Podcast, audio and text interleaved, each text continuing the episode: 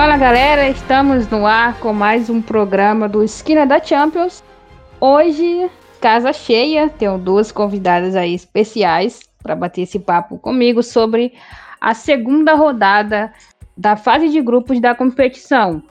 Infelizmente a Ana não vai poder estar com a gente, ela tá, tá descansando um pouco, escrava do capitalismo, vamos dizer assim. Mas a Ana deixa aqui o, o abraço e o beijão para as meninas que vão estar com a gente hoje e agradece a presença. É, para começar, ela, ela já esteve aqui antes, Amanda Viana. É, obrigada novamente, Kátia. Obrigada, Ana, que não está aqui também, né, por esse convite. Uma honra estar aqui de novo com vocês e bora bater um papo sobre essa segunda rodada da fase de grupos da UEFA Women's Champions League. E a nossa segunda convidada é a Thaís, Thaís Viviane. É, primeira vez aqui no Esquina, espero que venha mais vezes. Obrigada, Thaís, e bem-vinda ao Esquina. Muito obrigada, Kátia. Muito prazer, Amanda, né? A gente já se conhece mas é sempre um prazer estar aqui para falar de futebol feminino, para falar da Champions League, que tem sido muito legal acompanhar. Tivemos duas semanas aí consecutivas né, de Champions. É, uma semana dessa vez um pouquinho mais desbalanceada, né? Tivemos muitas goleadas, mas ainda assim uma semana legal de acompanhar. Então, é, muito obrigada pelo convite. Sou ouvinte, né? E agora posso estar aqui comentando a rodada, então é um prazer muito grande.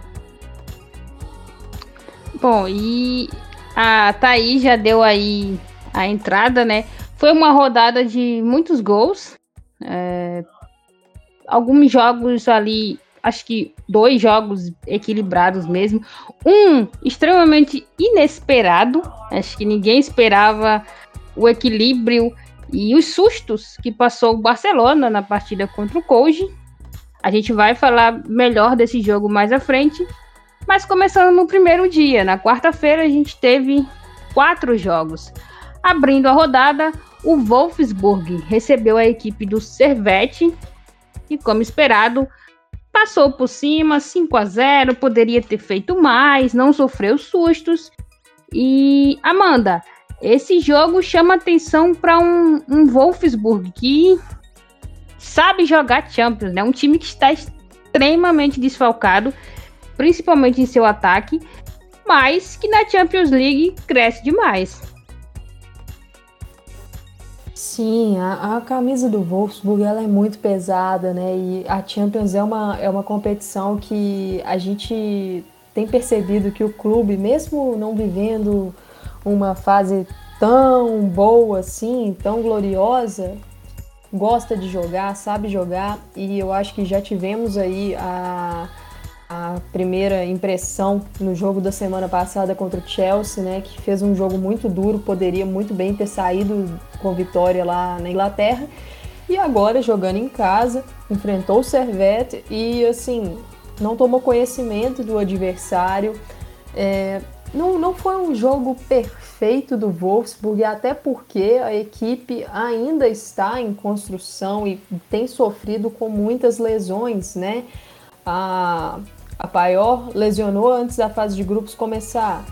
Pop está lesionada também. Aí perdeu a Pia Volter, que lesionou o LCA é, logo no fim de semana, se não me engano. Ela que jogou contra o Chelsea. Então, assim, são muitas lesões em sequência e o time vai se ajustando, né? Só que eu acho que esse jogo contra o Servette foi um jogo muito interessante para o Wolfsburg. Conseguiu rodar bastante a bola no seu ataque. É um ataque que não tem uma referência. A gente percebe a Dilrur, a holandesa, jogando na linha de ataque, mas com muita liberdade para movimentar. E ela realmente vem movimentando por todo o setor ofensivo. Isso é muito interessante, por quê? Porque acaba gerando espaços para infiltrações e também ajudando as companheiras, né, associando ali para fazer tabelas, para construir a jogada. Eu acho que o setor de criação ainda é um problema, é uma questão que precisa ser trabalhada, mas como eu disse, com muitos desfalques é algo natural. É, o time foi muito bem aproveitando dos erros do Servette, o Servette que defende mal as bolas aéreas, né? Foram dois gols assim do Wolfsburg aproveitando erros da defesa em escanteios e o Wolfsburg não perdoou. Não sofreu muito na defesa, estava bem postado e queria fazer um destaque aqui para a Tabea Vasmut, que gostou de marcar gol mesmo, mesmo aí na Champions e não cansa de colocar a bola nas redes. O Wolfsburg agradece. Também para jovem dupla de volantes, volantes assim, meio-campistas né, da equipe, a dupla de Linas, a Lina Oberdorf e a Lina Latvain. Elas que jogaram também contra o Chelsea assim, agora novamente repetem a parceria repetiram né, nesse jogo contra o Servette e vem dominando ali o setor. São jogadoras talentosas que têm bom passe, que chegam na área, então uma acaba revezando, fica um pouco mais enquanto a outra sobe. É, acho que está bem interessante a dinâmica e a gente que fala né, dessa geração alemã, vamos falar mais para frente aí no episódio sobre o Hoffenheim, e sempre fica aquela pergunta, né? Por que, que a Martina Voss Tecklenburg não, não consegue é, tirar o tanto dessas jovens jogadoras, né? Então fica aí o, o destaque para essa jovem dupla de meio-campistas do Wolfsburg. É, Thaís, a, a, acho que a Amanda foi, foi perfeita nessa colocação, mas queria também saber aí a sua, a sua visão desse jogo. Acho que se tinha alguma dúvida em relação a esse Wolfsburg pela, pela partida duríssima que fez contra o Bordeaux, acho que dá para dizer que o time, o time tem casca. Tem casca, uma equipe que está recebendo muitos presentes, né? Isso é algo é, notável aí contra o Chelsea, recebeu alguns nesse o primeiro gol nasce de uma falha bizarra da defesa do, do Servette, foi trocar uns passes ali dentro da área completamente desatento, tem a bola roubada dentro da área, né? E aí o, a, a Svenja Hutt acaba marcando. Então, mas está aproveitando essa chance, né? Eu acho isso importante. A Vasmut realmente vivendo uma fase incrível, né? Tudo que ela toca vira gol, seja a bola sobrando para ela, seja ela recebendo passe. Então, isso é, é, algo interessante, tanto que ela é artilheira dessa Champions até agora com quatro gols. Eu estava dando uma olhada nas estatísticas aqui. Outra jogadora do Wolfsburg também lidera as estatísticas de assistência, né? A Lena Oberdorf com três assistências em dois jogos, então aí realmente notável é, essa, essa equipe do Wolfsburg, né? Que acaba fazendo muito com pouco é, a Oberdorf também é, ocupa a terceira posição de bolas recuperadas, então uma jogadora muito completa, né? Está em todos os setores do campo. É, o time alemão pune muito o seu rival, não precisa de tantas chances para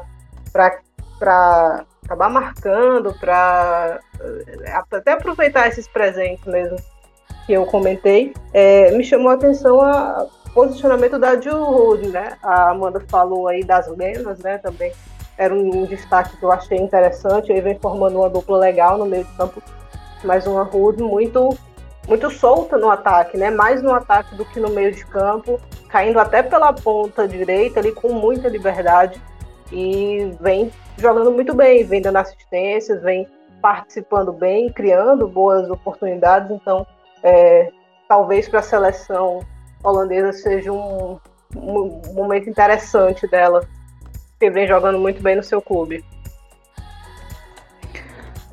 Bom, e o outro jogo do horário foi PSG e Kharkiv, 5 a 0 para as francesas. O, o, PSG que ainda não, não entrou com, digamos assim, com o seu melhor 11 inicial, né? Popou contra o Breda Blick. Popou também contra o Kharkiv, não fez, não precisou fazer força, foi um 5 a 0 bem tranquilo, não sofreu sustos. É, fica aí o destaque para o hat-trick da Jordan Utema, ela que que acho que a gente pode dizer assim, ela sempre marca nesses jogos mais com adversários mais fracos, quando o PSG coloca ela de titular, é a primeira vez que é um hat-trick, mas eu gostei do que vi, eu achei que ela foi muito bem na partida. É, Thaís, é, voltando aqui contigo, dá para dizer que o, o, PSG fez o dever de casa novamente e talvez o grande jogo mesmo desse grupo, como esperado desde o sorteio, seja contra o Real, né? É, eu acho que vai acabar sendo isso mesmo, uma partida muito tranquila para o PSG. A gente já tinha visto na semana passada que o Kharkiv era uma equipe muito frágil, né? E novamente confirma isso. Fui até dar uma olhada no número de finalizações, né? O PSG finalizou 36 vezes, o Kharkiv só 3. O PSG conseguiu botar 18 finalizações no gol o Kharkiv só uma, ainda foi um, quase um recurso para a goleira. Então, partida extremamente tranquila, o PSG que não sofreu, que pôde poupar jogadores como a Katotô, como, como a Raui, que ficaram no banco a partida toda, né? Botou a Lave no gol, uma novidade interessante. O PSG que é líder desse grupo, né? Sete no salto de gol, 7 contra 6 do Real Madrid. Demorou até um pouquinho para abrir o placar, ali o primeiro gol da, da Witema Sostai aos 25 minutos mas já virou o primeiro primeira etapa vencendo por 3 a 0 então uma dificuldade, uma partida mesmo só para para cumprir aí com o calendário, acho que ninguém esperava nada diferente disso. É, e como a Diani finaliza mal, meu Deus. Muito.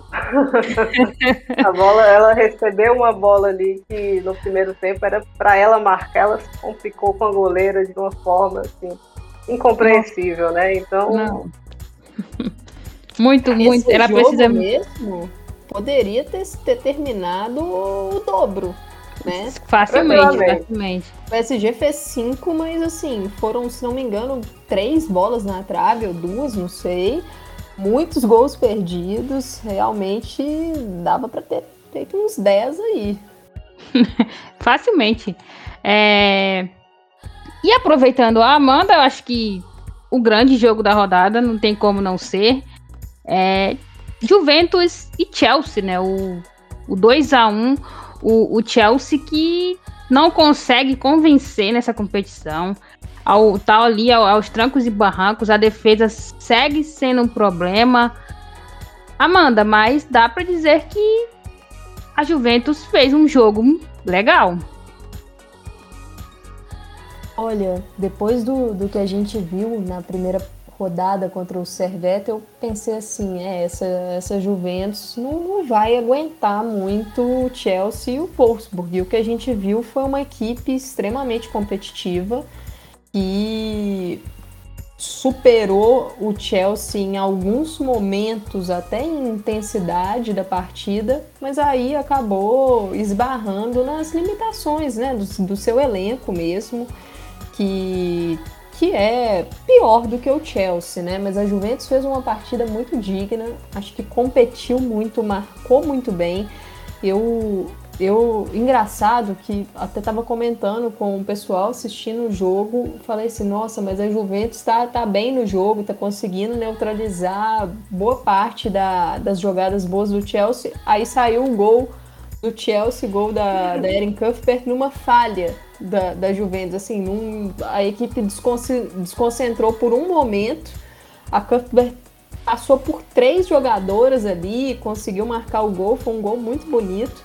Mas um, um gol que assim mostra como você precisa jogar no limite contra equipes da qualidade do Chelsea, né? Não tem como você.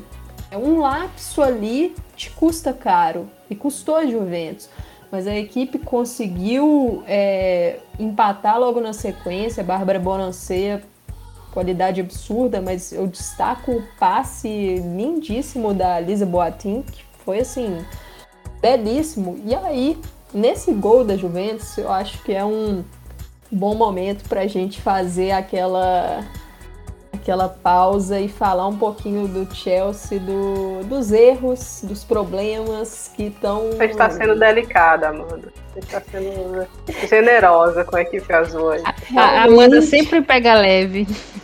É, porque, gente, não tem condição, assim. A gente que tá, tá vendo a equipe desde o início da temporada, todo santo jogo é o mesmo problema. É o sistema defensivo. É, o desafio da Emma Reis nessa temporada está sendo encontrar o equilíbrio da equipe, que eu acho que ela perdeu porque o Chelsea teve seus problemas na, na reta final da temporada passada, é, na própria Champions League e a final contra o Barcelona nem se fala, mas é, uma equipe muito sólida durante a temporada e a gente tem visto o Chelsea cometer alguns erros que não cometia, né? Um sistema defensivo lento que tem problemas de cobertura já tinha sofrido alguns problemas no primeiro tempo contra a Juventus de jogadas em velocidade que a Millie Bright estava com dificuldade de acompanhar ali. Mas o lance do gol da Bárbara Bonancea, a Boatim faz o lançamento, a Bonancea ganha da Guru Reiter na velocidade, isso pelo setor esquerdo da defesa do, do Chelsea. Assim, o posicionamento das três zagueiras, todas perdidas, a Bonancea faz a infiltração justamente nas costas da Magdalena Eriksson, que nem vê a jogada acontecendo, e aí não tem nenhuma chance para a goleira Berger. Então a gente percebe que não é um problema apenas da linha de zaga, é um problema geral que a jogadora vem livre de marcação desde trás a Melanie Loepals no lance não, não fez cobertura, ficou parada também. Então eu acredito que a equipe está com dificuldade de assimilação, de ajustar esse esquema. A Emma Reis não não está conseguindo. Ela tentando algumas peças, mas eu acho que ela está insistindo com peças erradas. Por exemplo, a Jess Carter para mim é uma jogadora ali na zaga que eu não permaneceria com ela é, ela testou no meio da no final da, da semana no campeonato inglês a Nick Nowen. Eu acho que ela poderia insistir mais com a holandesa. É uma jogadora que tem mais altura, tem um pouco mais de qualidade com a bola no pé.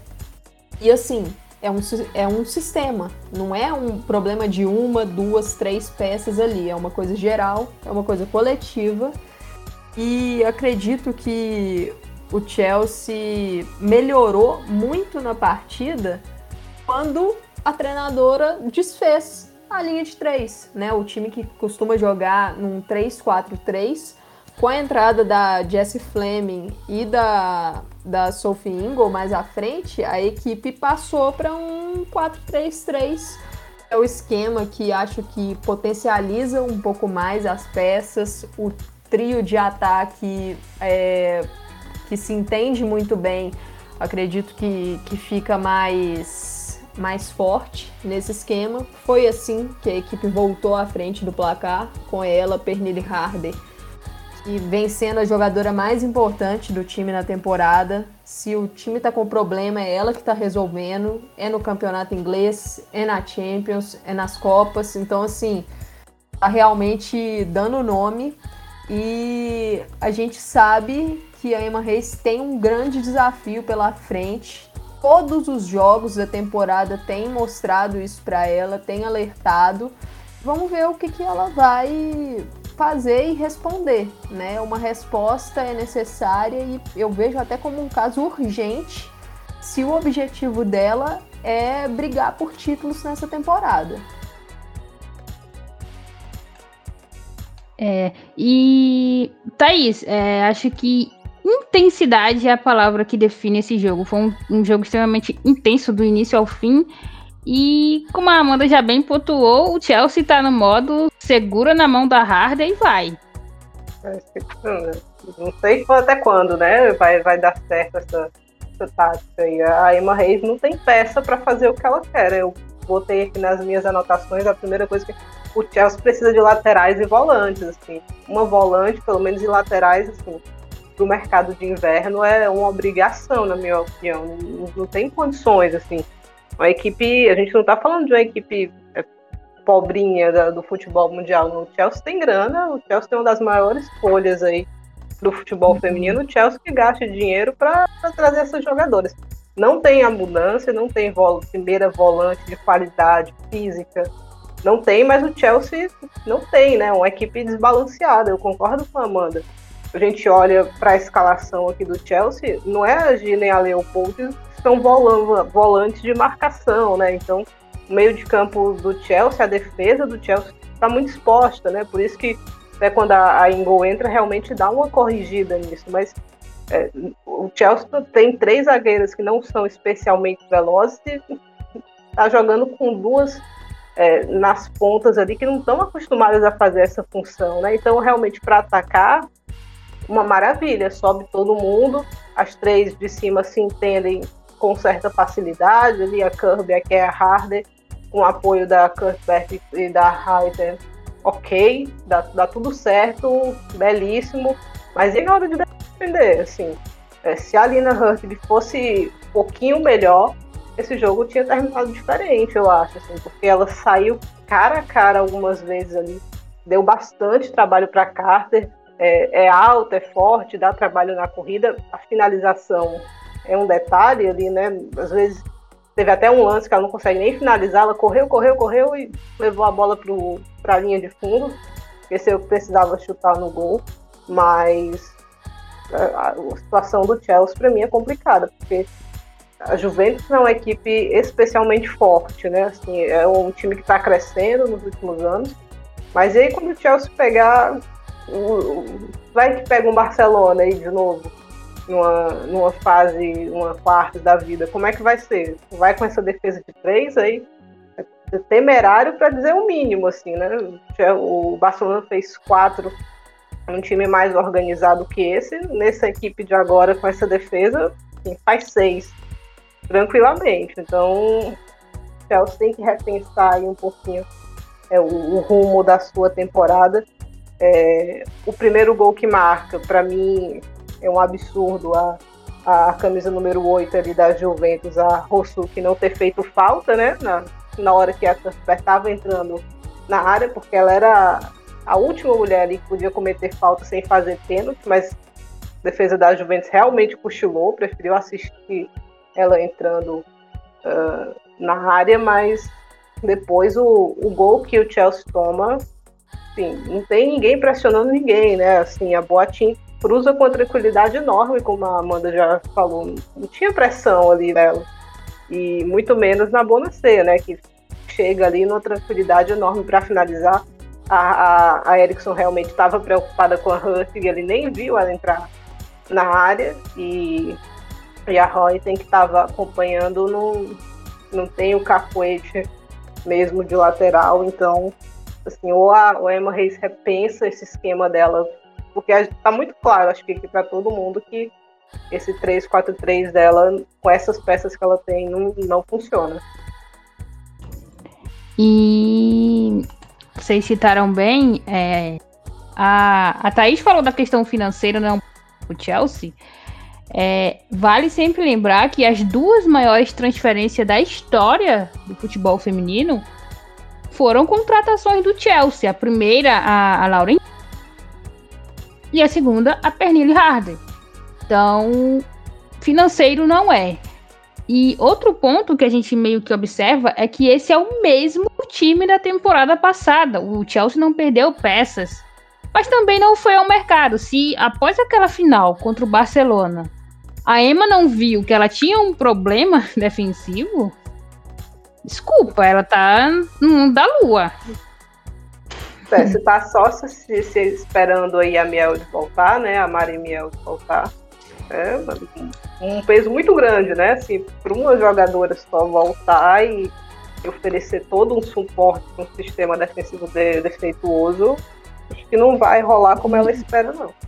E é uma coisa também que o Chelsea dominava na liga local porque o, o, os seus rivais também estavam enfraquecidos e, agora saíram para jogo. Claro que o, o, City é uma situação totalmente diferente, mas o Arsenal saiu para jogo. Então, o Arsenal precisa... fez um mercado interessante aí, né?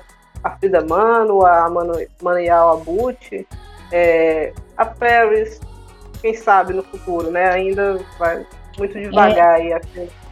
Eu concordo quando, quando a Amanda fala que a maior contratação do Arsenal foi o Jonas.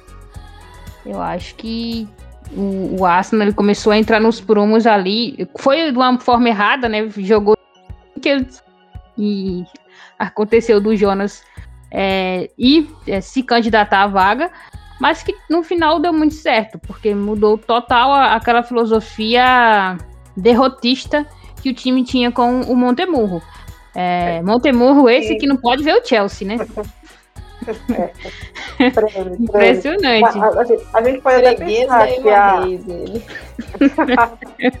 a Emma Reis usou a, Nia, a Niam Charles né, de, de lateral na, na temporada passada, em alguns momentos. Então, talvez dar uma chance de, de novo para essa formação, porque realmente esse sistema de três, assim, eu não vejo três, três zagueiras pesadas e duas jogadoras que não estão acostumadas a fazer essa recomposição, assim, Chelsea é um, vai ser uma peneira defensivamente mesmo, então, defensivamente mesmo, então é, ah, acho complicado é. aí.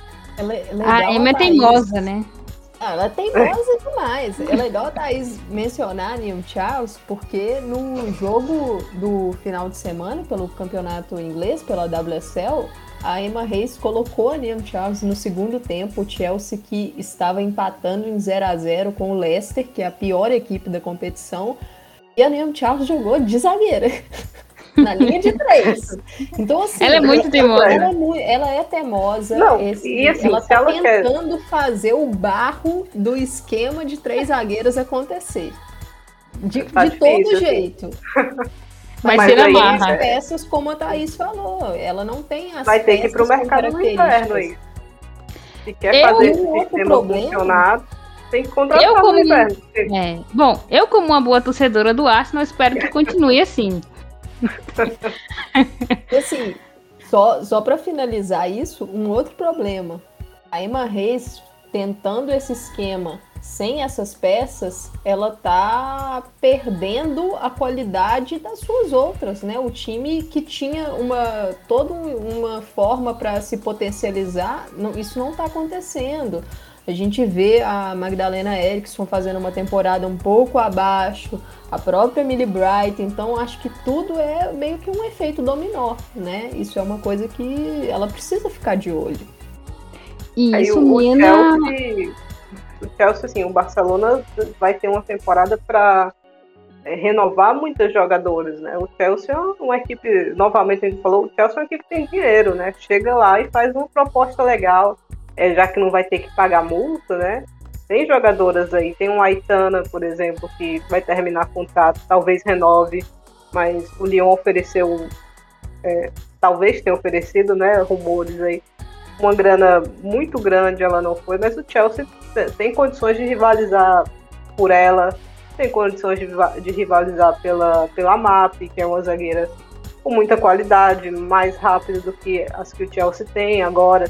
Então, esse sistema para o que a Emma quer não, não funciona de forma alguma. Essas jogadoras, pelo menos, não. Bom, e só para finalizar sobre esse jogo, é, foi casa relativamente cheia, foram mais de 16.870 pessoas no estádio do, da Juventus para acompanhar a partida. É, foi uma ação do clube, né? Os, os, foi entrada franca, os torcedores não precisaram pagar ingressos, mas que deu uma, uma, uma opa, deu uma atmosfera bem legal o jogo. É, casa cheia para ver o Montemurro tomar surra da Emma Reis, meu Deus, gente. Mas foi legal realmente a atmosfera, né? Assim, o pessoal tava no clima para torcer mesmo. Às, às, vezes tem muita palma, né? Nesses jogos aí, muito aplauso, muito.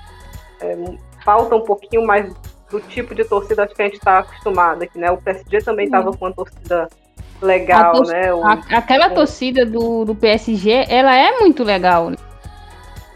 Pois Acho é, que... então a galera lá com bandeirão, com, com bateria, né? Então isso é faz um pouquinho de falta, né? É diferente todo mundo só aplaudindo e o pessoal realmente ali no, no clima do jogo. Então, estava interessante a, a, atmosfera realmente no, no Allianz.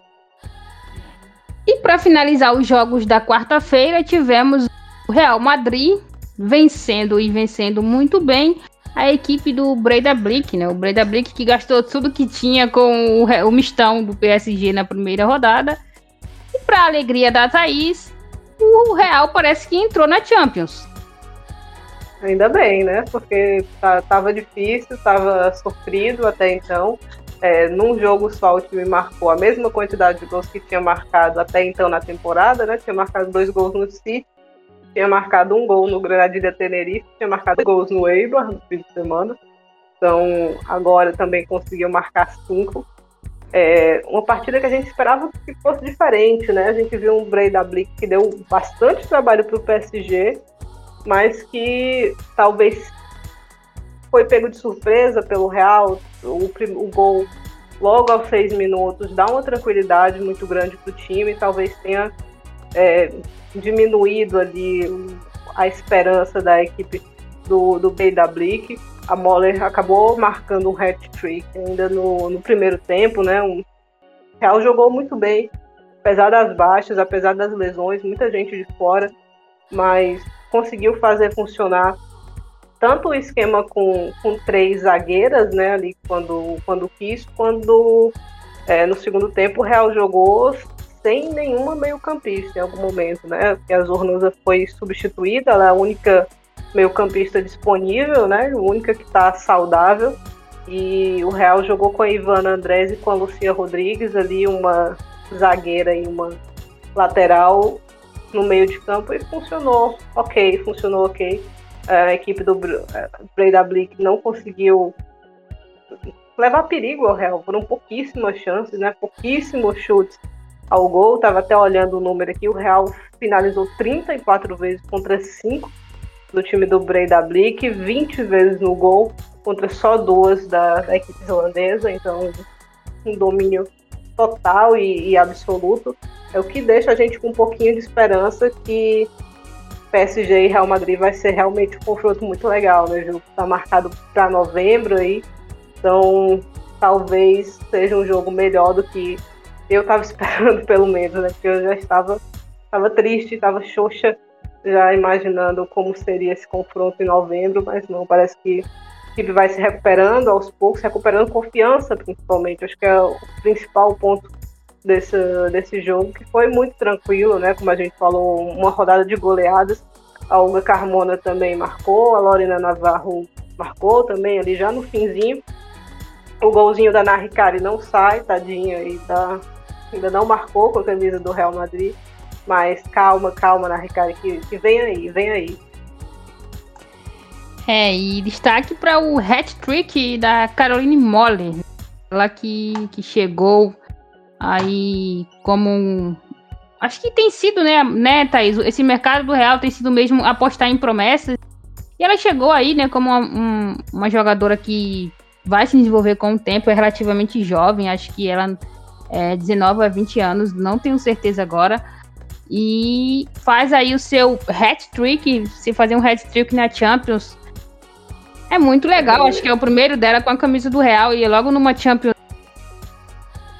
é, o primeiro ela tinha marcado no final de semana, né? Essa parceria dela com a Kent Robles funcionando muito bem, né? Foram duas assistências da Kent para ela marcar. Ela que tem 22 anos, na verdade. 22. É dinamarquesa de 22 anos. É muito feliz até o momento no, no Real Madrid. Todas as, todas as postagens, a, a, o que ela comenta aí nas redes é que está muito feliz. O Fofoca disse que ela deu uma forçada nessa saída dela da Inter mas até agora vem salvando o, o barquinho madridista. é, a Kent Robles que não pode ser, não pode ser reserva do Real Madrid.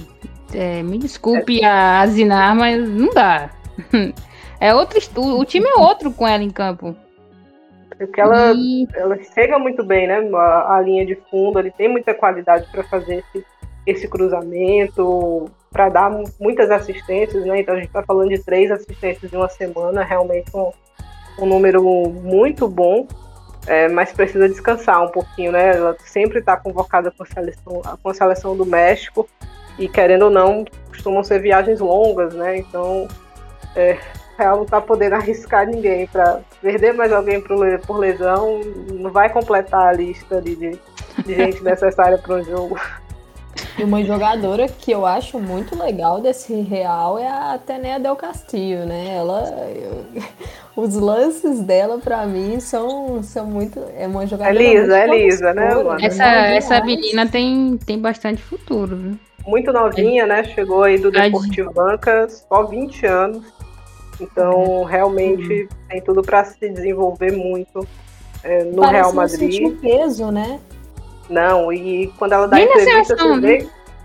você vê que é uma jogadora atrevida, né? Eles gostam de falar uhum. lá, então não, não sentiu o peso, disse que quando ouviu a proposta do Real era só o Real, é, jogaria até de graça aqui, né? Pra fazer aquela média com a, com a torcida, mas realmente tá, tá muito feliz. Tem uma entrevista bem legal que ela deu com, quando teve com a seleção para o canal do Pátio, né? Pátio então, quem quiser conferir depois, eles fazem, conversam bastante com as jogadoras ali, não só espanholas, né, mas que atuam na Espanha principalmente. Então, e ela falou disso, né? Que não tem medo de tentar o próximo drible, né? Porque às vezes a gente vê jogador errando, jogador errando e ficando com medo de ir para o próximo. Ela não, eu, eu sei, eu tenho confiança nessa, nesse meu aspecto do jogo, né? Então sei que vai funcionar alguma hora, continuo insistindo, então acho isso realmente muito legal. É algo raro, né? No futebol, a gente, o, o recurso do drible é algo que a gente vê que aparece cada vez menos, né? Então, quando tem alguém que é atrevido ao ponto de partir para cima toda jogada, eu acho isso muito legal. É, e essa citação da, da Thaís, da, que é uma citação da, da Ateneia, é, me lembra muito algo que a Pia falou, que as jogadoras precisam ter a, a confiança e de dar, de repetir, né? De ir para o próximo, de errar, mas tentar novamente. Então, parece que é uma coisa ali meio que na Europa elas têm como uma filosofia.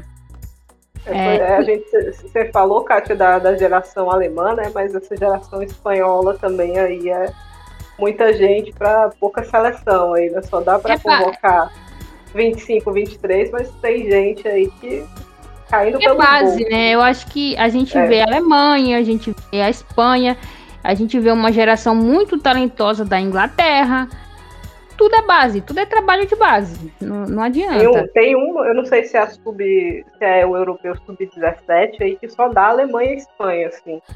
Todos, Sim. acontece dois e dois e dois anos, se eu não me engano, é o sub-17 ou é o sub-19 que só, só dá as duas, assim, tá alternando nas conquistas. Então, e agora a gente vê esses frutos, né, na Champions. Bom, indo para o segundo dia de jogos, a gente vai começar pelo.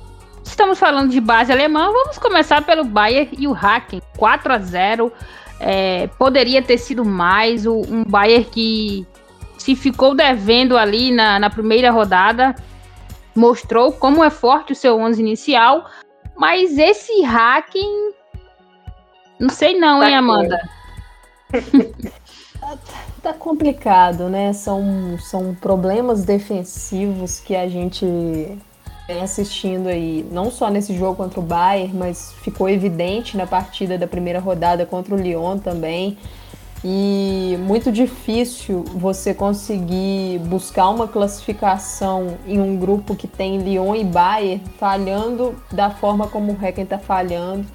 É, as jogadas na, no lado do campo é, é praticamente um arame liso a defesa do Hecken ali.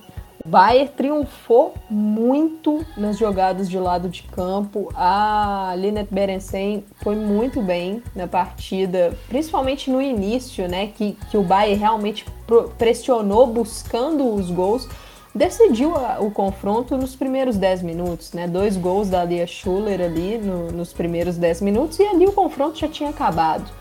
Porque o Bayern muito sólido na defesa, o Hecken não conseguiu é, incomodar. É, a equipe que até conseguiu criar um pouco no, contra o Lyon, teve algumas chances perigosas que poderia ter feito gols na, no começo da partida, mas contra o Bayern nem isso. A equipe alemã controlou muito bem a partida. É, eu acho que o setor de meio campo do Bayern tem jogadoras muito talentosas, né? Quem jogou nessa partida como titular foi a, a Sarazada Zil, a Lina Magu e a Linda Dalman. Elas controlam a, o jogo, o ritmo de uma forma primorosa. A Linda Dalma fez uma boa partida, anotou um dos gols, né? E eu até apontei enquanto eu estava assistindo o jogo no Twitter, que o Bayern baixou o ritmo ali mais ou menos a partir dos 30 minutos da primeira etapa e cozinhou o jogo, né? Vou, vou tocar uma bola, foi até displicente em algumas finalizações, porque o Hacking continuava batendo cabeça, é, mas a equipe poderia ter, ter feito um placar até maior, terminou com 4 a 0 o quarto gol foi da Jovana Damianovic, né? E o Bayern aproveitou muito bem. O, o, destaque aqui foi um lance mesmo digno de trapalhões, né? O primeiro gol do Bayern, a goleira e a defensora do Hecken bateram cabeça totalmente e a Lea Schuller colocou para dentro, ela que já tinha perdido uma chance no lance anterior. Então quase se complica. É. foi difícil a bola para dentro ali. Pois é, foi a, a goleira é a Falk e a Robertson ali, né? Também fez uma partida Sim. muito ruim ali, completamente sem sentido, uma saída, um choque ali. E, e aí a, a, a Shirley ganhou esse presentão. Eu fiquei pensando assim, nossa, a Falk é a sucessora da, da Lindon na, na seleção hum. norueguesa, né? Então, são dois e ela, jogos. E ela se abalou muito com esse erro, a, a Falk. Uh, depois disso, ela soltou umas bolas assim, parecia que tinha manteiga nas luvas dela. Então, Sim. complicado, assim, né? Um erro no comecinho da partida e tudo bem que não é fácil, né? É, é uma partida de Champions League, ninguém quer errar nesse, nesse grande cenário, mas acontece. É melhor você se recompor do que você continuar errando, né? A equipe do Hacker foi um, uma lambança atrás da outra. O problema é que ela é uma das líderes, né, do time, então isso acaba que trazendo todo mundo para baixo, né? ela é a capitã do time, né? Aí, então, se tua capitã afunda, complicado. Difícil o barquinho estar junto, né? O segundo gol também, a Gwen cruza com enorme tranquilidade, né, para a uhum. de novo sozinha cabecear para baixo ali, então é, a Gwen que foi melhor jogadora jovem né, da Copa de 2019, aí sofreu com lesões, mas voltando aí no, num ritmo interessante. A Glass também, no, no primeiro gol é dela, né, a bola esticada ali. Então, Bayern muito tranquilo, né, e vendo as suas jogadoras brilharem. Né, é, Para mim, a Saki Kumagai jogando na zaga, né, algo que já tinha acontecido, já vem acontecendo pelo Bayern, mas eu talvez esperava que ela subisse um pouquinho, né? Como ela jogava no Lyon ali, um pouquinho mais adiantada, mas não, tá jogando da mesma forma que joga pela seleção japonesa, né? Então, muito tranquila, impecável sempre, né? Difícil ver a Saki errando. Esse time do Bayern que tem algumas jogadoras versáteis, né? Então, a própria Julia Vink, que você citou, a Maximiliane Hall, a Saki Kumagai. Então, assim, o Jean Choi, ele costuma dar, dar umas variadas, né? Achei, achei que a Kumagai foi bem, mas é aquela coisa, né? O Hacking também não... Não chegou, não chegou assim, de forma considerável, né? A Jacobson aqui continua ainda um pouco longe, né? Assim, não terminou a temporada bem pelo Real e ainda não... Uhum não conseguiu não engrenou encaixar é, não. No, no, no, sistema do Bayern. E eu te, te, testaria ela pelo outro lado, né, que é por onde ela joga na, na, na seleção sueca, pela direita ali, para ver se dá uma mudada ali de áreas, porque pela esquerda ela não está encontrando nada.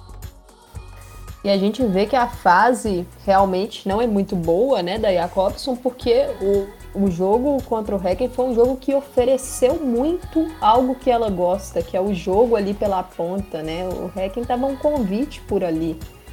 E, e, é um desafio.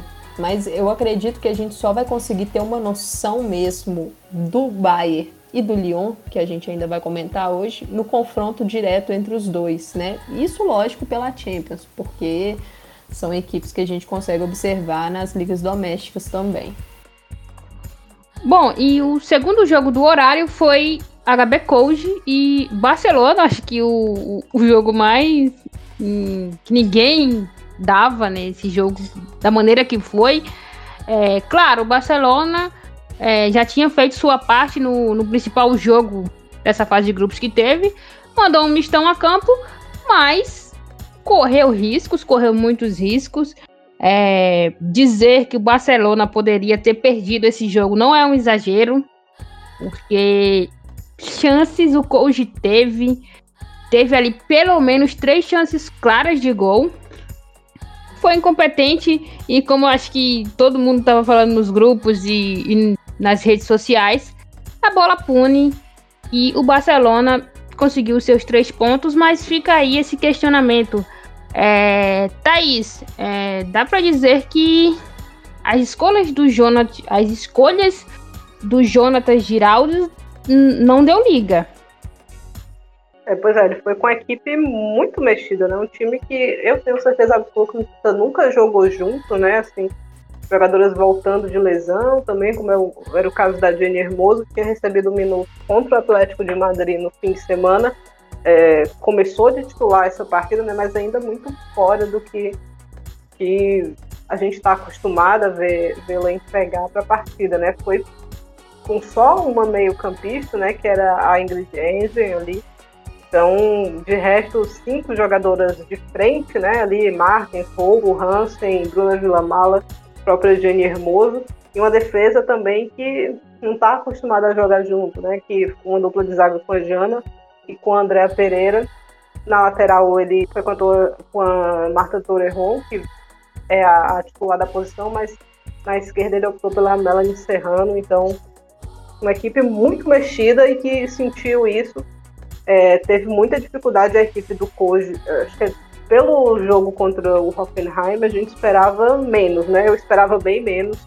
Mas não, uma equipe muito organizada defensivamente, né? Ali conseguiu fechar a porta para o Barcelona de maneira exemplar. Assim, ninguém tinha conseguido até então virar o primeiro tempo sem perder para o Barcelona. Elas conseguiram, então é realmente um, um, feito notável aí, né? Não tomaram gol no primeiro tempo.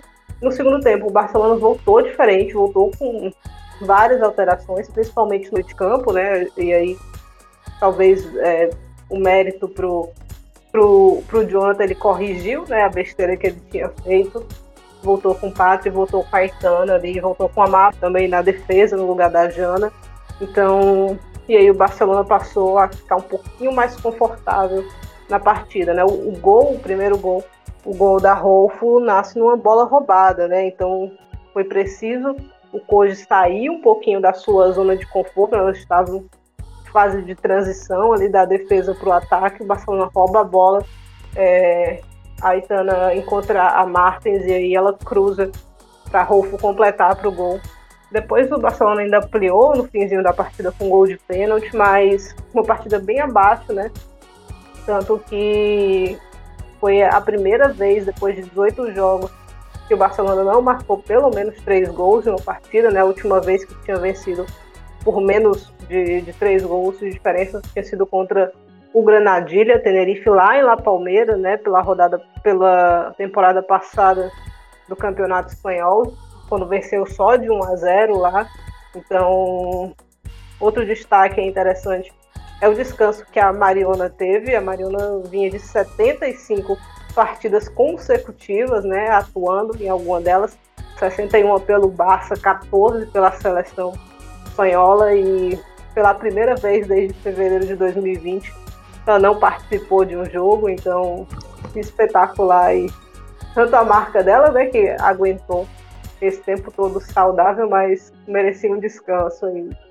O Barcelona que talvez esse tenha entendido bem o aviso, né? Assim, tem elenco, tem uma equipe que se conhece muito, mas precisa mexer também com parcimônia, né? Não dá para mandar uma equipe completamente é, desfamiliarizada uma com a outra para pro jogo e achar que vai ser tudo bem, né? Ficou bem, bem claro que não vai ser assim durante a temporada.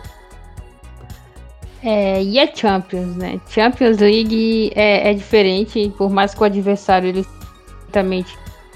é, inferior tecnicamente, ele vai dar tudo de si numa partida de Champions League. É...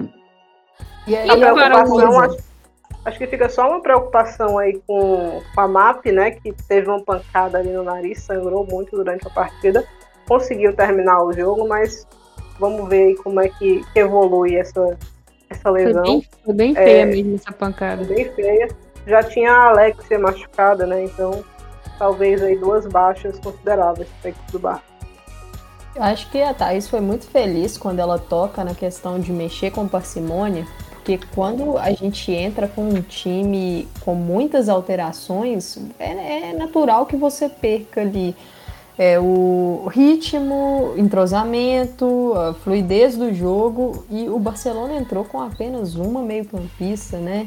É, é o setor de realmente a espinha é o do coração time. do time, né? É, o Contra o Arsenal ninguém faz essas palhaçadas, né? e sabe que eu achei interessante né, no jogo do. Eu tava acompanhando quem foi para essa partida no fim de semana contra o Atlético, né? E foi uma partida que o Barcelona, obviamente, não poupou, mas a Enge entrou em algum momento, né? E, e o pessoal comentando que não tocavam a bola para ela, né? Ali as meio-campistas, o trio de meio-campo ali, as mais é, experientes, não tocavam tanto a bola para ela, porque realmente não se conhecem tanto, né? Então é. jogam com quem tem mais confiança, né? O pessoal é, também achei interessante essa essa informação que o tempo todo elas se comunicam dentro de campo, né? Então, falando quem está livre, quem está livre. Então, o tempo todo, Pátria está livre, Map está livre. Então, elas já sabem mais ou menos onde cada uma vai estar. Por isso que, que a comunicação é tão importante. Quando você bota uma equipe que não está acostumada, por mais que treine junto, jogar junto é, é diferente. Então, clima diferente, não, não, era uma partida que o Barcelona estava em casa. Então, é, é compreensível, né, que o rendimento tenha caído tanto. Sim, é a sintonia, né? O time se comunica muito pelo olhar, às vezes uma aponta ali a outra, então é, é natural que a Engen tenha essa dificuldade nesse começo para conseguir pegar aí esse entrosamento. É, eu vi que o pessoal estava cornetando ela aí. É, não sei o que, é que ela foi fazer no Barcelona, né? Vi esse comentário aí no Twitter, então. É, é eu... que a Andy ela foi de um status onde ela seria titular em qualquer outra equipe para ser uma, uma jogadora ocasional no Barcelona. Então, acho é, não, que. Não sou grande fã, né? Então, mas vamos ver o que é que acontece aí, né? Se ela vai ser mais do que um, uma jogadora de banco, né? Se ela vai conseguir eu acho uma tarefa muito complicada quebrar esse meio-campo ah. de Alex, Aitana e é um trio muito poderoso. Não vai, gente, não é vai. É muito difícil. A gente viu duas titulares históricas saírem do time por conta disso. Uhum, ela não vai. Ela, ela escolheu errado. Isso é a verdade. É... Ela escolheu o título, né? Vamos ver se ele vem. ela escolheu o título, verdade. É, então, no, às quatro horas tivemos dois jogos. Vamos começar aqui pelo Arsenal e Hoffenheim. O, o Arsenal fez o dever de casa, fez sua obrigação. É, 4 a 0 sobre o, a, a equipe do Hoffenheim. O time não forçou tanto, não precisou. Acho que teve um determinado momento ali que o, a gente percebia que o, que o Hoff tinha entregado os, os pontos mesmo. É, gente, já estamos íntimo aqui, já vamos chamar de Rolf. É, Amanda, é, acho que o Arsenal foi o que tinha que ser, né? Vitória fundamental. Nesse jogo, é, o importante era vencer, era sair com, três, com os três pontos, porque a gente, todo mundo sabe que chegando nessa fase de grupos, uma vaga estava em aberto, porque o Barcelona vai pegar uma das vagas e muito provavelmente a primeira colocação. Então a Arsenal chega para lutar contra o, o, o Hoffenheim e acho que o Arsenal fez uma partida muito sólida, foi um jogo muito. Foi um duelo mesmo. Foi bastante competitiva a partida. O Hoffenheim começou assustando. A Nicole Billa, que é artilheiraça, quase marcou logo no começo do jogo. Na defesa do Arsenal, bateu cabeça. Tem um problema que já vem, não é de hoje, no jogo aéreo defensivo, né? Algo que o Jonas precisa ajustar ainda. Ele ainda não conseguiu. É melhorar esse posicionamento, mas a gente sabe que isso vem com calma. Mas o Arsenal forte nas transições, uma equipe que, que pressiona bem a marcação, não é passiva. E o problema que eu achei foi algumas tomadas de decisão erradas, um passe um pouco mais forte, às vezes tropeçando no domínio mas foi eficiente para poder colocar a bola na casinha, né? Que é o que, que importa. São quatro gols aí, uma vitória que conseguiu um 2 a 0 no primeiro tempo, com um gol ali no finalzinho, que assim, deu a tranquilidade que o time precisava, né? E um destaque vai para Jordanovs começando como titular, ela que, que tem tido uma maré grande de lesão, então ganha aí uma chance para com minutos relevantes um jogo de Champions, né? Eu acho que o Jonas Eidevall, ele, ele a gente vem falando aí de Emma Reis, o próprio Jonathan Hiraldes, que, que faz aí, fazem alguns rodízios em algumas rodadas, mas eu acho que desses times grandes, treinador que vem tendo mais sucesso em controlar os minutos das atletas é o, o Jonas Eidevall. Ele faz isso de forma muito competente, sem perder a espinha dorsal do time. Então a equipe não perde o seu padrão. Né? E eu acho que o Arsenal controlou muito bem o jogo contra o Hoffenheim. A Tobin Heath fez aí o seu primeiro gol pelo Arsenal, time que, que ela tem apreço desde muito tempo. É uma jogadora que às vezes pode errar algum drible, errar algum cruzamento. Às mas... vezes é, é bondade, né?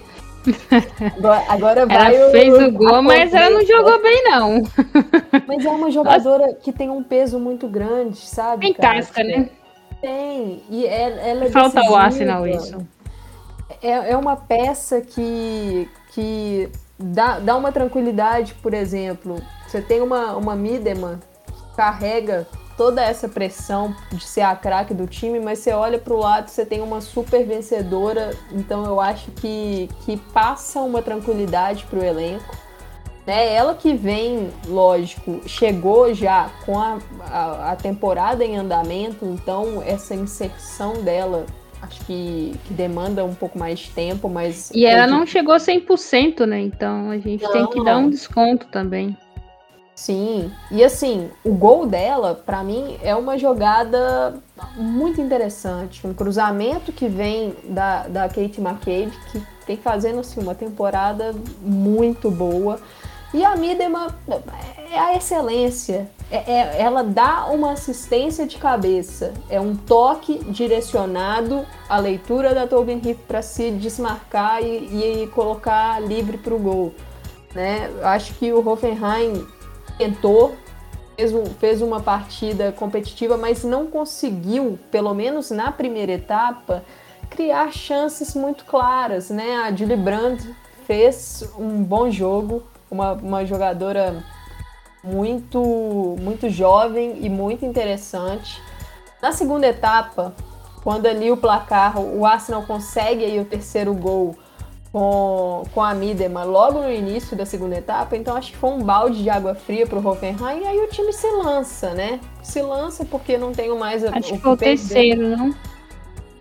É, foi o terceiro. A Midema foi o Primeiro terceiro. foi a Kim Little de pênalti. Isso. Isso. O dela foi o terceiro e foi logo no início da, da segunda etapa. Então, assim, foi aquele balde de água fria. O Hoffenheim que colocou outra jovem muito boa, a Dia Corley, no, entrou no intervalo.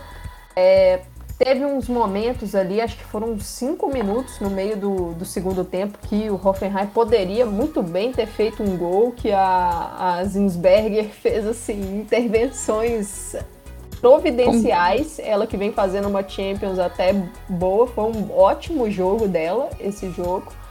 Mas o Arsenal controlou. É, é, é uma equipe que. Aquele jogo contra o Barcelona é.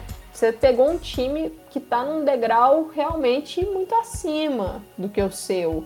Mas hoje foi bastante maduro para poder conduzir o jogo, é, minando a confiança do Hoffenheim e consegue aí, num confronto direto pela vaga, fazer saldo, algo importantíssimo.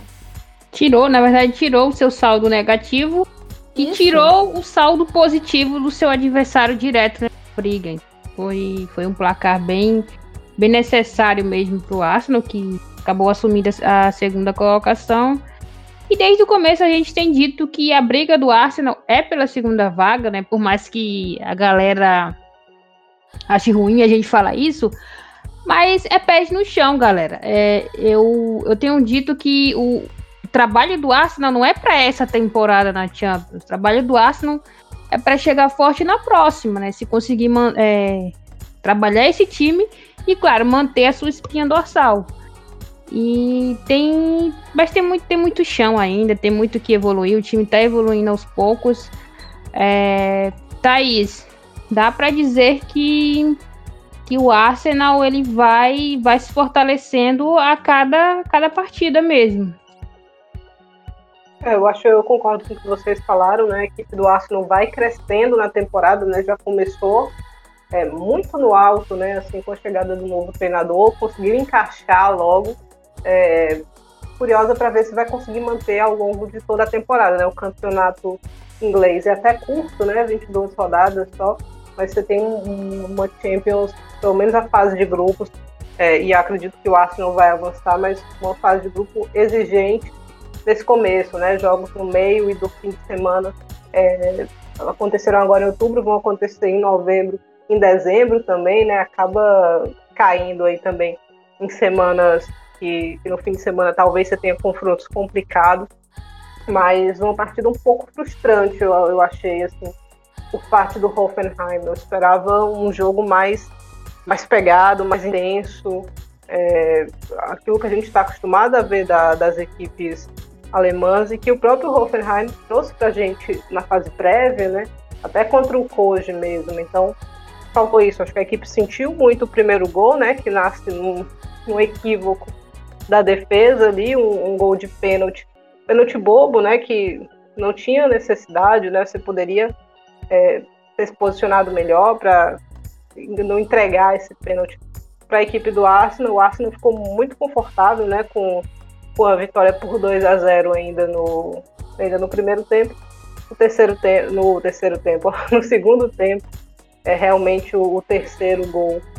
Logo no comecinho, por cinco minutos, dá uma, uma um, dificulta muito, né? Frustra muito o time alemão que tentou vir para cima, tentou encontrar esse gol, mas não conseguiu e no final acabou realmente muito muito abalado, né? Ali a gente já viu uma equipe que, que não reagia tanto, então é, não entendo porque a Gia Corley não começou a partida, né? Uma jogadora que a gente sabe que tem qualidade ali no meio para o ataque, então poderia ter sido uma adição interessante para o time do Hoffenheim e entrou só, só no segundo tempo, né? Então, por que disso? Se não for por lesão, eu não entendo, porque a gente viu aí na, nas fases prévias que é uma jogadora que tem muita qualidade, que poderia ter adicionado algo muito interessante para o Hoffenheim. Do Arsenal, a notícia é que a Midema saiu mancando um pouquinho, né? E isso preocupa aí, a gente vai ter.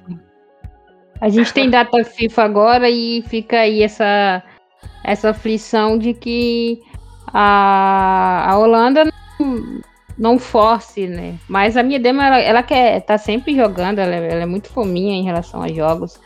É, mas são adversários. O Arsenal tem rival ainda nessa, nesse final de semana ou não? Acho que não. Não, né? não, é. Não. não. Agora só depois da data FIFA então, mesmo. Então fica aí. É. Se se sentiu, acho que a Holanda não devia nem, nem levar, né? Mas. Ah, mas não, não vai deixar. É.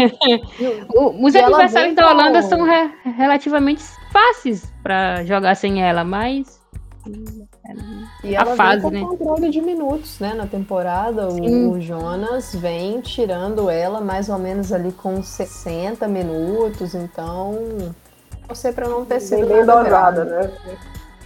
Sim. E assim, só para para dar, eu falei um pouco dela, mas acho que vale destacar novamente a Kate McCabe. Para mim, hoje é uma das principais batedoras de escanteio do, do futebol mundial. O Ela escanteio tá dela é um absurdo, é uma bola muito venenosa. E a, o Arsenal tem as jogadas ensaiadas, né? O gol da Lia Williamson, a gente percebe, é uma batida muito rápida. A Williamson corre no local, ela sabe que a bola vai ali.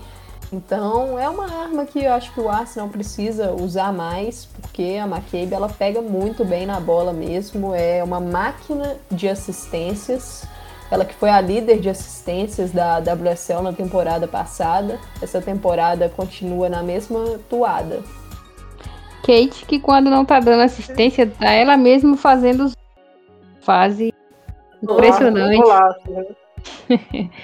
é, Foi o suficiente, tá... Kátia, o golzinho da Léa aí pra, pra adoçar o não, não? Não, ainda tô chateada com aquele papel ridículo que ela fez no jogo contra o Barcelona. É, a Kate tá numa fase tão boa que as, as emissoras já estão botando ela como inglesa. Estão tentando, tentando naturalizar aí de qualquer forma.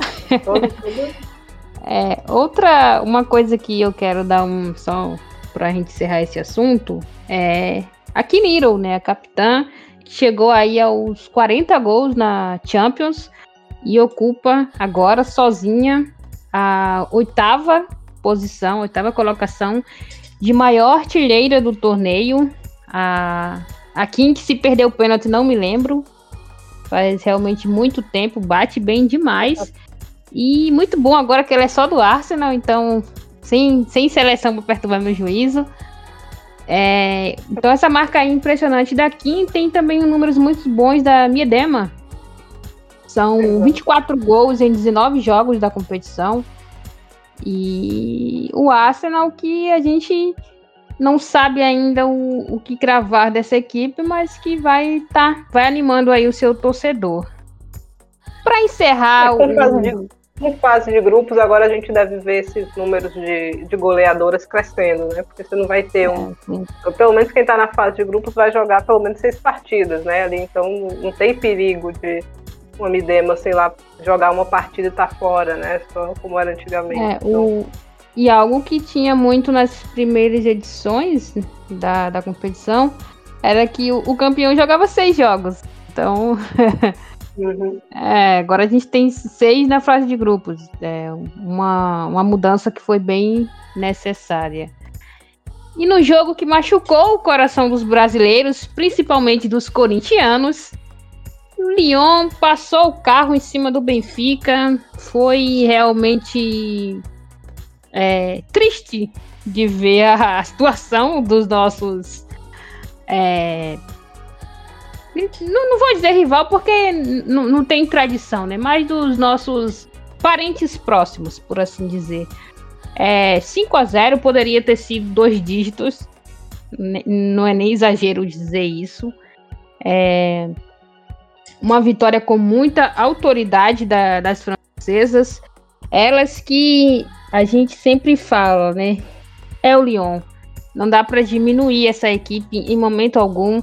É uma equipe que vem vem muito mordida pela temporada passada, que não está acostumada a não levantar títulos e passou em branco.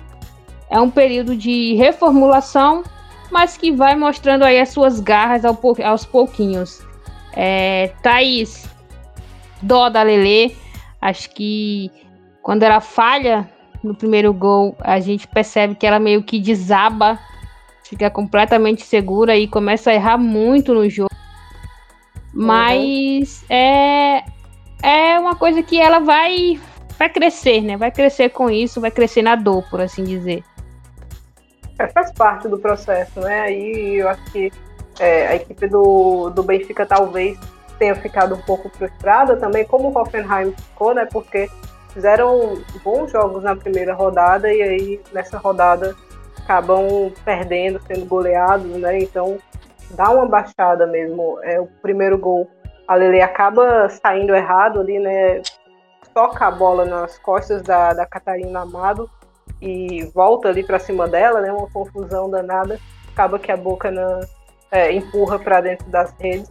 É, sobre o Lyon, algumas um time ainda meio estranho, assim, né? A Henry na zaga é algo que eu não gosto, acho que não funciona, acho péssimo, assim, péssimo. Para mim era melhor dar, dar minuto mesmo para jovem, para Somba, principalmente considerando que era uma partida tranquila, né, assim, pro, pro, pro Lyon. O Benfica até teve uma chegada ali com 11 minutos, mas a Ender lidou muito bem, né, muito tranquila, e foi só isso, né? A equipe portuguesa chegou pouco além disso. É, outra mudança que tem acontecido no Lyon recentemente é a pôr da, da Selma Baixa, né? Jogando um pouquinho mais avançada ali, como uma ponta quase. A Morroni faz mesmo a, a, a, lateral, ela um pouquinho mais à frente. Tem qualidade, né? Uma jogadora que tem, que consegue se desvencilhar no drible bem, que bate bem escanteio. Então deu trabalho ali para a defesa do Benfica, que eu concordo com a Kátia. Podia. Foi um milagre assim, que aguentou tanto, né? Porque a, o tem Lyon chegava. Tem lances que você fica, como não foi gol? Pois é, o, é. Lyon, o Lyon chegava de todas as maneiras, né? E, mas também quando passou um, passou o segundo logo na sequência, uma saída errada também ali da defesa do Benfica, uma bola roubada no meio de campo. É, um resultado muito tranquilo, né? O, o Lyon no, numa fase que contra o Haken não sofreu tanto, né? Conseguiu uma vitória relativamente simples, agora com contra o Benfica uma vitória mais simples ainda. E na próxima rodada realmente estou com a Amanda e acho que vai ser um confronto muito legal, né? Vão ser duas semanas consecutivas de, de, de Bayern e Lyon que prometem, né? Vai ser quem, o confronto que vai decidir quem vai ser primeiro e segundo desse grupo, sem a menor dúvida, né? E sobre a Lele, falhou no começo, no fim da partida conseguiu até se recuperar, né? Fez algumas boas defesas, fez um defesaço naquele lance da Ada, poderia ter sido expulsa no lance final ali, né? Que ela acaba agredindo. Foi uma agressão, né? Foi um, um é, e, e, é uma coisa que a gente precisa chamar atenção parte psicológica. É, quando ela falha é. no primeiro gol, ela meio que desaba, ela entra para dentro de si. Aí ela começa a tomar decisões equivocadas. Por exemplo, no segundo gol do Lyon, ela vai sair curto e sai numa, numa defesa que já está pressionada, está sendo pressionada pela Van de Donk e perde a bola e que gera o segundo gol do Lyon. É, o terceiro gol foi não dá pra botar na é, conta da, escolha, da foi, foi um golaço. A escolha equivocada. A escolha é equivocada, né? Porque é, uma jogadora que tá de costas, né? Ela não sabe quem tá vendo ali. Era melhor ter saído pelas laterais mesmo, né? Então, essa sequência que você falou mesmo de, de decisões erradas que uma falha acaba causando, né? Mas que não podem tomar conta de você. Teve é o terceiro e... gol, né? Mas teve. O terceiro um gol foi um golaço da, da, da Malar, né? Aquele gol de bike. É, eu acho que ali é mais Esse falha da, Macário, da, né? da Macário. É, é mais falha da defesa que fica só olhando. É, a Amanda achou que a Malar estava impedida. Eu fiquei meio que na dúvida se ela sai do impedimento. Que ela vem da posição de impedimento isso é um fato. Agora, não sei se quando ela recebe a bola ela está in, ainda impedida, mas só o VAR para dizer. O, o, quarto gol foi um pênalti muito besta muito cometido ali. Muito bem. E é, é. a. Foi um pênalti chega muito besta né? porque a defensora recua a mão, né? E aí na, na sequência ela fez ela abre. É. é. Foi muito burra. E a Ali até toca na bola, mas a Macaro ela bateu muito forte, muito, muito bem batido. E o quinto gol aí, o quinto gol eu acho que ela errou a saída, eu acho que ela leu errado o tempo de subir. e acaba, é, como é que a gente fala no, no bom brasileiro, caçando borboleta e a bola sobra lá para acho que é para esqueci o nome dela. Uh, acho que é a Butchanan de novo, né? Sim, ela, ela foi, marcou, gol. marcou dois gols. Isso. E aí faz o, o 5 a 0 e a gente já vê que, que o, o psicológico mesmo ali foi pro, foi pro espaço. A, a gente tem a entrada da Ada, que tem. É, acho que tem duas boas chegadas da Ada, e aí são duas excelentes defesas da Lele. Salva mesmo ali o gol. E numa sequência, num lance totalmente desnecessário, ela dá um soco na Brum. É, é uma agressão, saiu barato, não teve nada, juiz nada, não sei como ela não dá nada naquele lance, porque poderia sim ter sido expulsa. É, foi uma agressão pura e simples, gente, sem, sem nenhuma necessidade aquilo. É, passou ilesa. É do vizinho do jogo, né? Ali, do vizinho, jogo. se não fosse acréscimo, era muito próximo ali, né? É, sobre o Lyon aí, a ausência da inbox até da lista de, de reservas, né? Então. E a Renata também não. Renata é, a Renata a gente não... sabe que é lesionada, né? Não, Mas não a chegou a voltar, chegou a, a, a, jogar de novo e eu pelo menos não vi nenhuma é. atualização nesse sentido, né? Se, se sentiu de novo. É, ninguém Sim. sabe. Ela, ela, surpreendeu, né? Porque ela voltou, jogou duas partidas ali no campeonato francês, né? E no jogo contra o Hecken, a gente teve a surpresa da Henri na zaga, né? Então, não sei se rolou algum problema, né, com ela. E é, só, só... fazer um, um, destaque rápido sobre a Lele, algo que a gente até chegou a mencionar no episódio anterior, mas eu acho que é bom reforçar que é importante ver a Lele é, jogando grandes jogos, né? Para a seleção brasileira isso é fundamental, que ela tenha minutos contra, contra ataques que, que vão desafiá-la, né? Às vezes a atuação não sai como o esperado, talvez hoje, com alguns lances de infelicidade, mas contra o Bayern foi um, um, uma grande atuação dela. Então, a gente que quer o sucesso da seleção brasileira, e hoje a Lele parece ser a primeira opção ali no gol, é importante vê-la né, nesses jogos. Eu acho que será um, serão testes mesmo que farão toda a diferença nessa evolução eu acho que foi a Vicky Monteiro, ela, ela cita que é natural que, que tenha rolado um pouco de nervosismo por parte da Lele, porque esse é o maior jogo da carreira dela.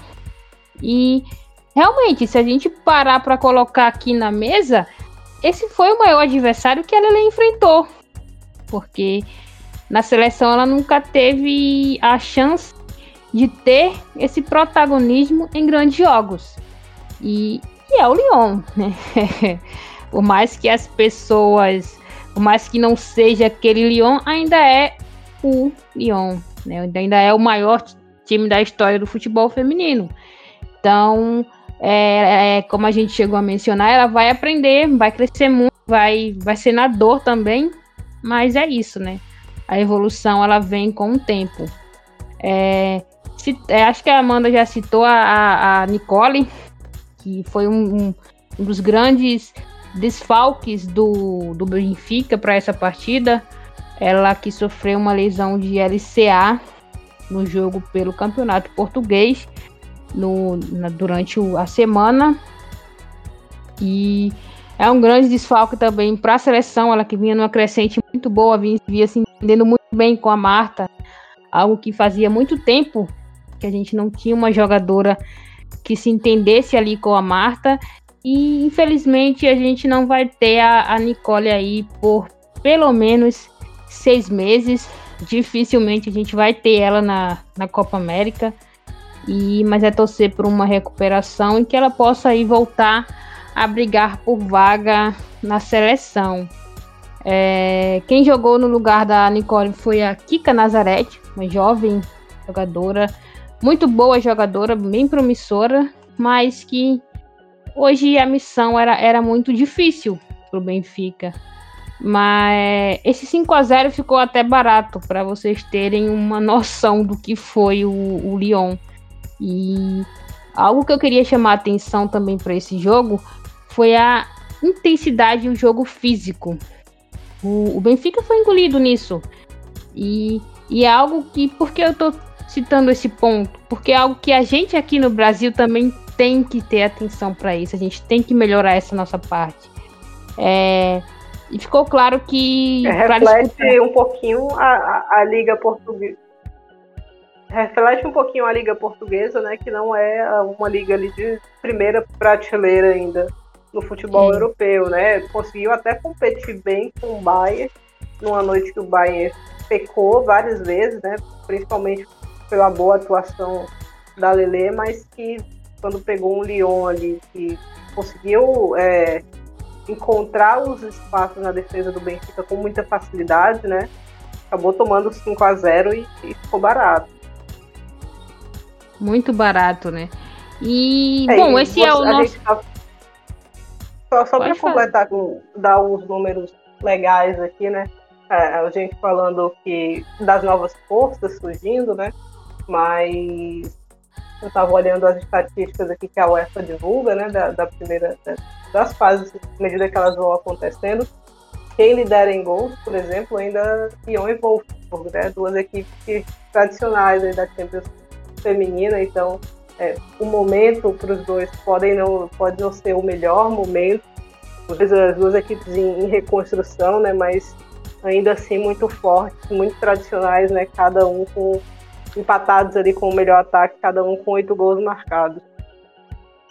Sim é, sabem jogar esse, esse torneio, né?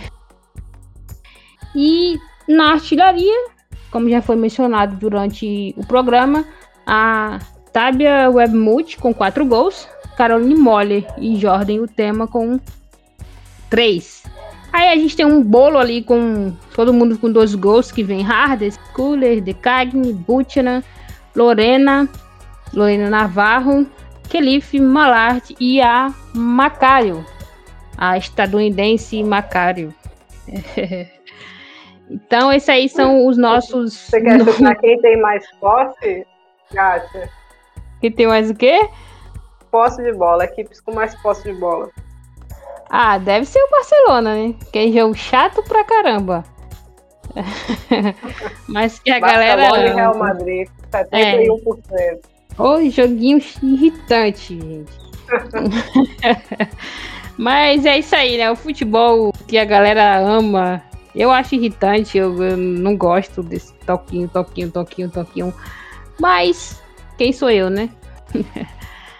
Bom, no mais é isso, meninas. Obrigada pela presença. Façam aí suas considerações finais.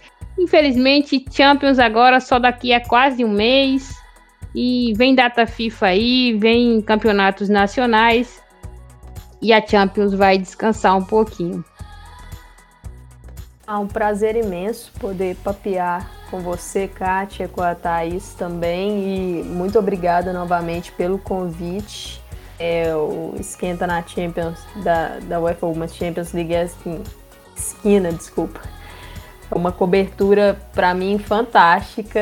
No, todos os conteúdos que vocês soltam nas redes eu estou acompanhando e recomendo a todos que, que acompanhem o Esquina. E muito obrigada novamente. Até a próxima. Agradecer também ao convite, a Kátia. Sempre legal estar aqui falando de Champions com a Amanda, que entende muito, com a Kátia também próxima rodada devemos ter alguns jogaços, né? Aí tem um Lyon e Bayern de Munique, que acho que vai ser o principal jogo dessa, dessa rodada, todo mundo muito atento. Mas tem um Barcelona e Hoffenheim também, tem um Wolfsburg e Juventus, tem um Real Madrid e PSG.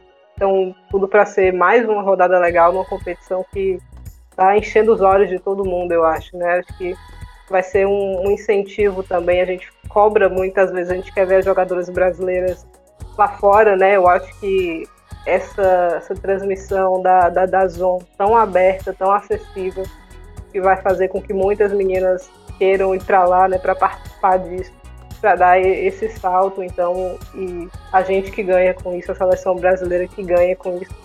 Então, só agradecer mesmo, um prazer muito grande estar aqui. Bom, e pegando a deixa aí da Thaís, é, a terceira rodada da fase de grupos começa no dia 9 de novembro com Servette Chelsea, Kharkiv e Breda Blick. No mesmo dia tem aí dois jogaços. É, estou extremamente irritada porque a UEFA fez de novo e colocou dois grandes jogos no mesmo dia e no mesmo horário. É, Juventus e Wolfsburg e PSG e Real Madrid. Eu acho que todo mundo queria ver esses dois jogos. Vai ter que ver com a telinha dividida, né?